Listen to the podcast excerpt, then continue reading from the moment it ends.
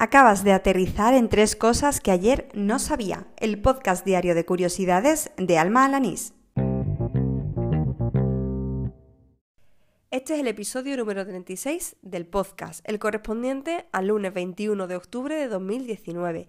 Después de 35 programas seguidos, hoy ha sido el primer día en el que he estado a punto de fallar por mi faringitis, que seguro que estarás notando. Pero bueno, espero que las 36 horas que llevo de reposo vocal hayan sido suficientes para tener de tregua el tiempo que tardo en grabar este podcast.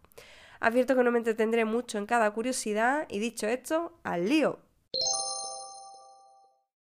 Puede que nuestros smartphones nos espíen, o quizás no. Lo que sí está claro es que en un pequeño pueblo al este de Sumatra puede llegar a acabar con el problema de la tala ilegal de árboles. Un grupo de ingenieros ha cubierto la selva que se extiende alrededor de Pacan Rabat, espero haberlo dicho bien, con antiguos teléfonos móviles que están continuamente escuchando para evitar así la deforestación. Dejaré en las notas del programa el enlace al reportaje de The New York Times, donde podrás profundizar en esta iniciativa que he descubierto gracias a la newsletter de hoy de Mixio.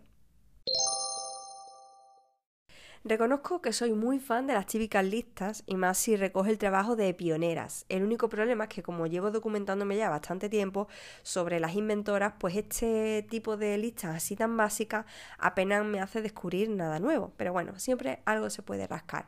Por ejemplo, como la que leía hoy em, en el periódico ABC, en su edición digital, que volvía a destacar pues a, las pioneras de siempre, ¿no? A Dalo Velas, a Heidi Lamar o a Ángela Ruiz Robles, que fue una maestra de escuela que inventó el primer ebook de la historia.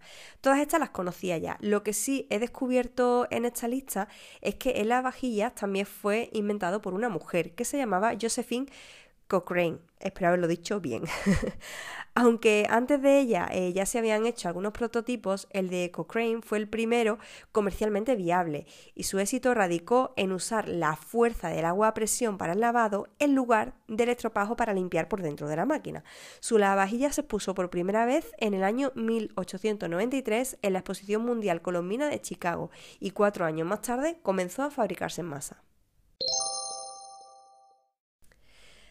Otro gran descubrimiento hecho gracias a la comunidad de sinoficina.com, los dominios con emojis. No sé si lo he contado ya, pero soy una gran fan y usuaria de estos emoticonos, así que me encanta saber que existe la posibilidad de registrar el nombre de una web sustituyendo palabras por emojis. Puedes hacerlo a través de Emoji Domain Registration que enlazaré en las notas del programa porque, como no, su URL contiene emojis. Funcionan en cualquier navegador y es posible porque el emoji se traduce a un texto ASCII o ASCII. La verdad es que es la primera vez que lo digo en voz alta. Y con esto termina el episodio número 36 de Tres Cosas que ayer no sabía, el del lunes 21 de octubre de 2019. No sé cómo he podido terminar, pero aquí estoy y voy a aprovechar la poca voz que me queda para recordar que me puedes seguir en Spotify, en Anchor.fm, en Apple Podcasts, Evox, Overcast, Pocketcast, en fin, en el podcatcher que utilices habitualmente. Si al buscar Tres Cosas que ayer no sabía no aparece este programa, pues te queda la opción de incluir eh, la URL de manera manual, en enlace RSS, vaya.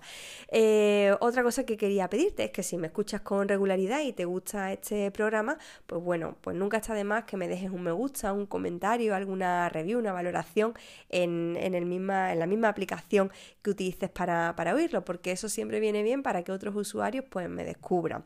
A mí directamente me encuentras en Twitter por arroba almajefi por si quieres comentarme cualquier cosa de este podcast, pues eh, hacerme algún comentario, alguna crítica positiva o incluso enseñarme algún dato que no supiera. Nada más, espero tener mejor voz mañana y que tú estés aquí para comprobarlo. ¡Hala! ¡Con Dios!